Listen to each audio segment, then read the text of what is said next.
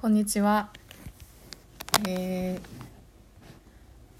ちょっとクイックアップデートなんですけど、あの永住権のこと今まで散々言ってきたと思うんですけど、あのやっとやっとやっと申請して以来初めてのアップデートがありまして。で先週かな？先週の木曜日だったっけな？火曜日だったっけな？ちょっと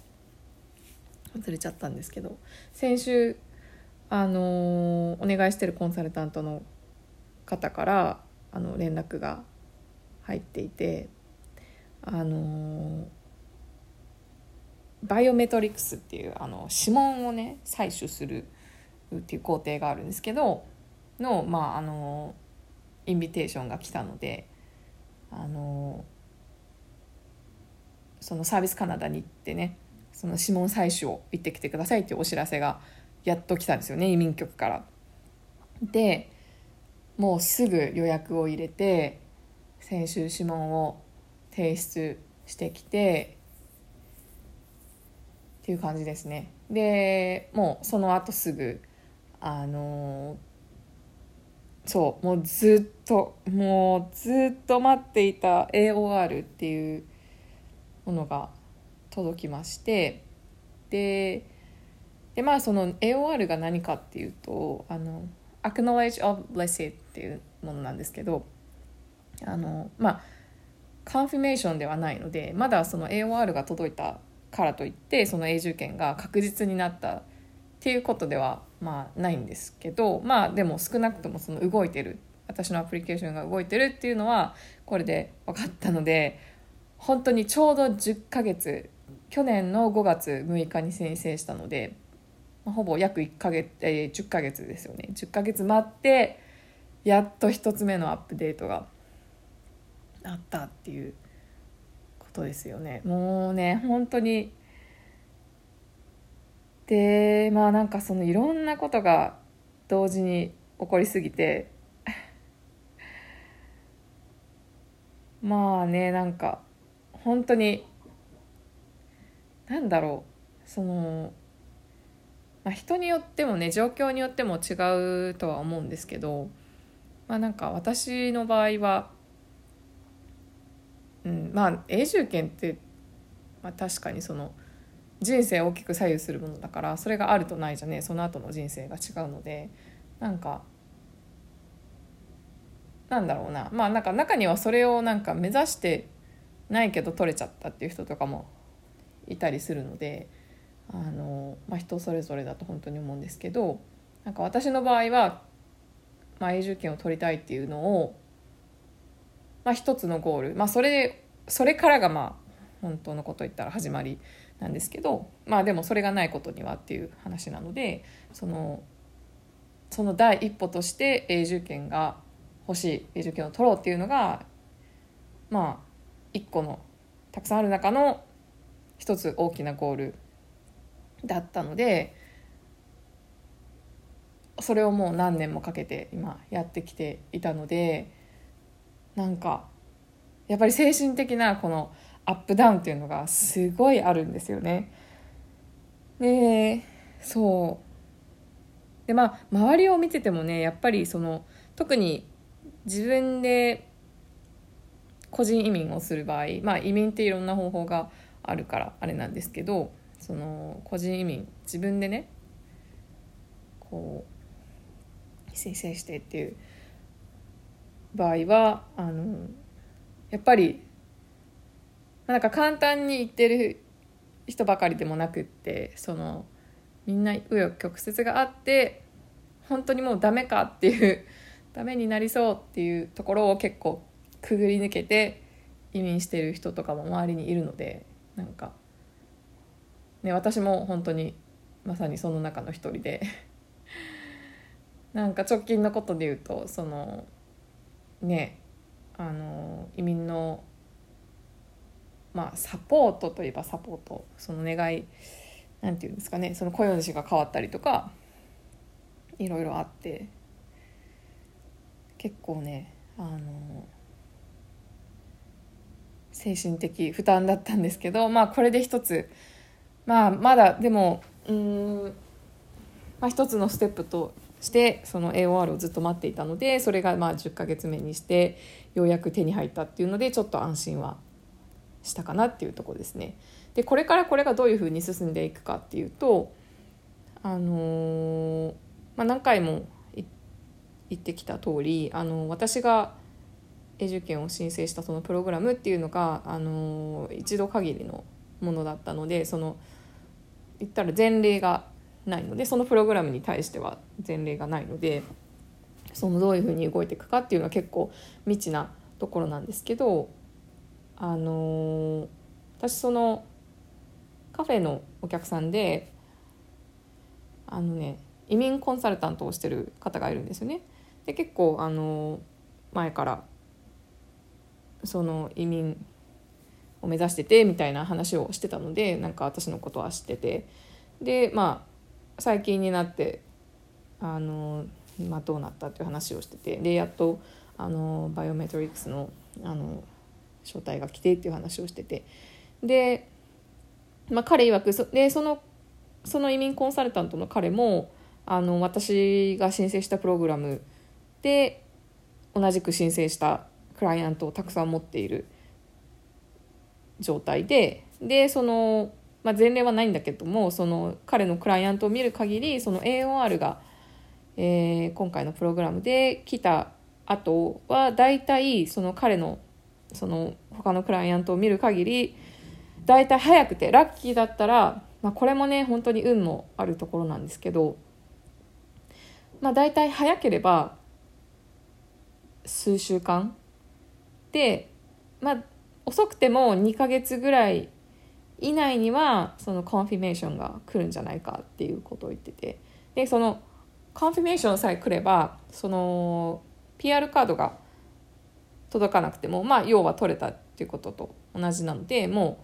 う、まあ、そこまで来たら結構安心できるんですよね。そうだからまあまあ私の場合はそのまあカードが届くのはねまだ先かもしれないんですけど、まあ、とりあえずその confirmation だけあの何としても欲しいってずっと思ってたから、まあ、そのそこに到達するのが、まあ、まあ彼が言ってることが本当ならですけどね、まあ、あと長くても2ヶ月ぐらいって思うとまあなんかまあそう考えたら結局申請してから1年だ1年かなっていうまあ、ところなんですけどそのなエクスペルエントリーとかも大体1年ぐらいかかるって言われてるのでまあまあまあまあ悪くないですよね。そうだからねあのー、そういう感じです。永住権それをなんか特にあんまり話すこと他になかったんですけどそれをちょっとアップデートしたくて撮りました。でそうですね。で、まあ、その今の状態としては、まあ、その厳密に言えばあのカナダ国外に出ることは別にできるんですけどその永住権がその出る時点でカナダ国外国内にいなきゃいけないっていうルールがあってそれは多分ちょっと他のプログラムのことは分からないんですけどあの今私が申請した移民プログラムだとそういう風なんですよね。そうだからまあその移民コンサルの方にもあのとも話したんですけどそのまあ国外出てね一時帰国とかあのすることまあ可能なんだけどもその、まあ、いつその永住権が出るかっていうのが結局わからないので。あの予想して動いてもね外れる場合もあるので、まあ、それでそのチャンスを台無しにしてはねその永住権出ましたでも日本に帰ってましたとかねあの旅行行ってました。でカナダにいなくてってなるとまあそれもあの問題問題なのでっていうかねあの大問題なので、まあ、それは避けようっていうことで、あのまあ、永住権が出るまではカナダから出ない方が、えーまあ、いいんじゃないかっていうところでその一時帰国もずっと、まあ、コロナのこともありますしね。あの待ってる状態でそう私2018年の12月1日に今回の滞在はね今で3回目の滞在になるんですけどカナダ、えー、2018年の12月1日に来たの入国してから一度もカナダを出てないのでもう3年以上になるんですよね。で最初の滞在が6ヶ月で帰国して2回目の滞在が1年 ,8 か1年8ヶ月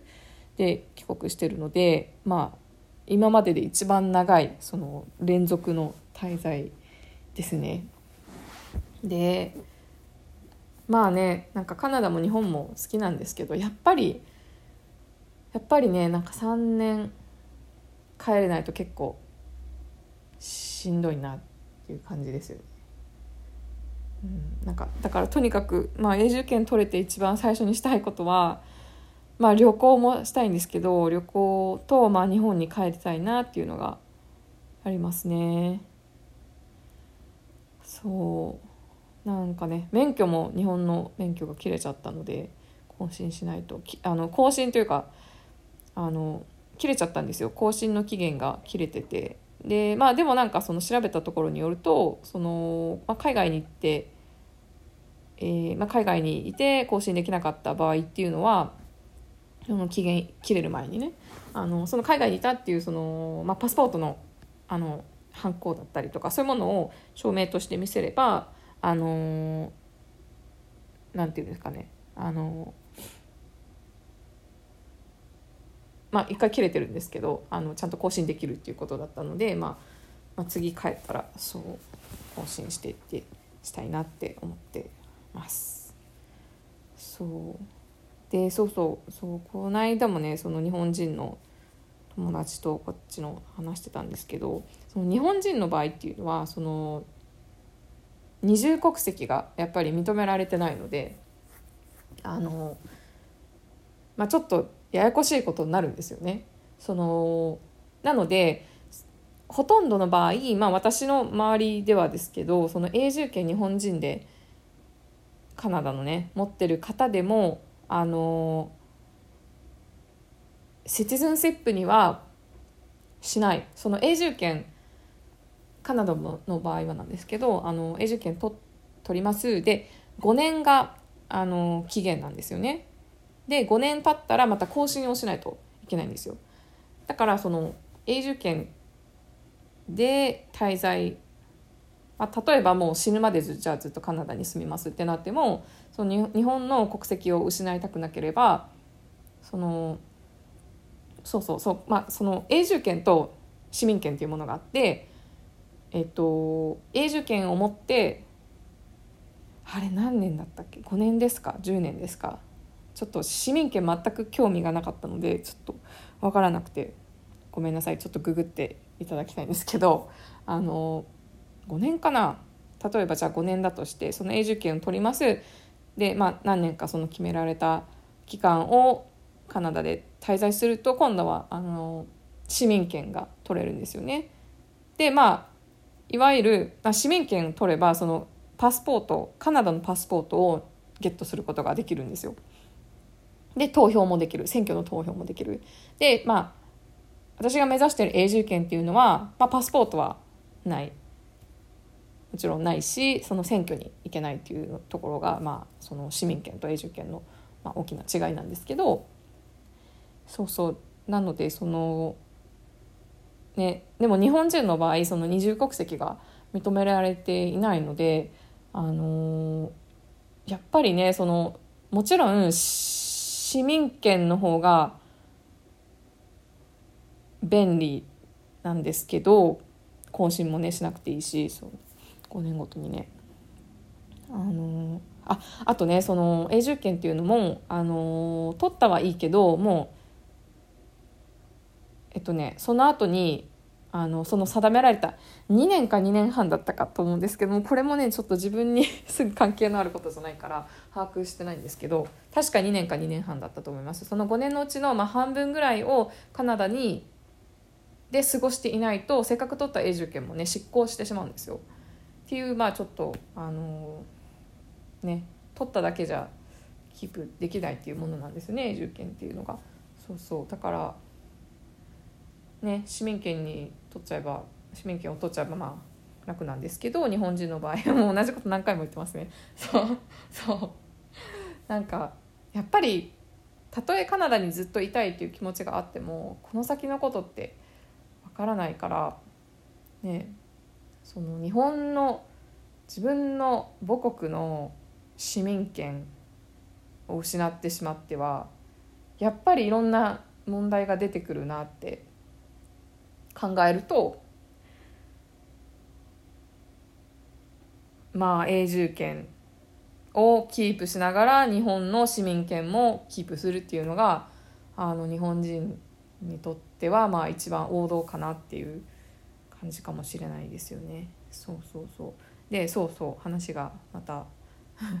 堂々巡りになるんですがそのさっき友達と話してたっていうのがその永住権持ってる方なんですけどその方はあのやっぱそういう生活を選択するとあのね両方こう、あ、悪く言ったら中途半端というかその、まあ、ほとんどカナダにいるのにその日本のこともねいろいろこう更新しなきゃいけなかったりだとかいろんなことがあってそのなんて言うんですかねこうなんか片足をこう両方にこう 片方ずつにつけながらこう生活するみたいななんなんというかちょっと落ち着かないなっていうところがあるんですけどまあ仕方ないですね。その、まあ、厳密に言うとその、まあ、もちろん二重国籍っていうのは認められてはいないんですけどでもそのなんかねやりようによっては実はその2つのパスポートを持つってことも、まあ、可能は可能らしいんですけどまあ私は、まあ、ちょっとで全然なんかねあので私はその二重国籍を認めるべきだと思ってる派なのでやっぱりそのななんて言うんですかその世界にはね いろんなバックグラウンドを持ってたりいろんな事情があってその人の、ね、人生を送ってる人が、まあ、みんなそういうふうに生きていてでそのそういう時にやっぱり国をねまたぐ必要がある人っていうのもたくさんいるんですよ。やっぱり。どうしても自分のそのね私がこうしたいっていうことだけじゃなくてその家族の事情だったりね仕事の関係だったりまあねいろいろんなことがあるんですよ。だから その柔軟にねまあでやっぱりそれでそのそれどうしてもっていう事情を持っていてもやっぱりその日本が二重国籍を認めていないっていうところで、あのー、からこそそのなんていうんですかねその直面しなきゃいけないちょっと難しい場面とかっていうのが、あの、出てくると思うので、あの、まあ、二重国籍認めたらいいじゃんって私は思ってるんですけどそうだからなんだろうそのできないことはないんですよ。だからそうまあちょっとね本当はダメなんだけど2つパスポート持ってる人っていうのも全然いていや私は全然なんかそれはねあのあのジャッジはしないです全然いいと思う、うん、自分の判断だし。でもまあ私は個人的に自分はちょっと今はね考えたらやっぱりちょっと、まあ、リスクもゼロではないからあの今のところは、まあ、カナダの市民権を取るっていう気持ちは全然ないんですけどね。っていうところです。えー、あとはねそう。あとなんかそうだな。あのたまにねその友達がその「コロミさんのポッドキャスト聞いてますよ」みたいな なんか連絡をくれる時があって。でなんかいまだにもうすぐなんかこれ始めて1年になろうとしてるんですけどなんかいまだにあんまりその誰かに聞かれてるっていう感覚がなくって。本当に一人で。私なんかねあのもう13歳ぐらいの時からずっと日記をつけてるんですよ。もう今何十冊目なんですけどもうずっと続けてるの。あのでも毎日じゃないですけどその定期的に続けてずっと書いててなんかそれの延長みたいな感じで。でそうそう。こうなんか何ですかね。なんか誰かに話すじゃないけどなんか自分自身に話すみたいな。なんていうのかな。まあまあそんな感じでいつも喋ってるのでなんか「ああの前回の回聞いたよ」とか言ってあのリアルライフで言ってくれるとなんか「あそうだ聞いてる人いるんだ」みたいな。でもでもすごい嬉しくてなんかそうそうそう楽しみにしてるよとかってね声をかけてもらえるとなんかすごくやる気が出るのであの嬉しいです。ありがとうございます。聞いていただいてこんな毎回くだらない話を。いう感じであのちょっと短いですが永住権のあのアップデートでした。聞いていただいてありがとうございました。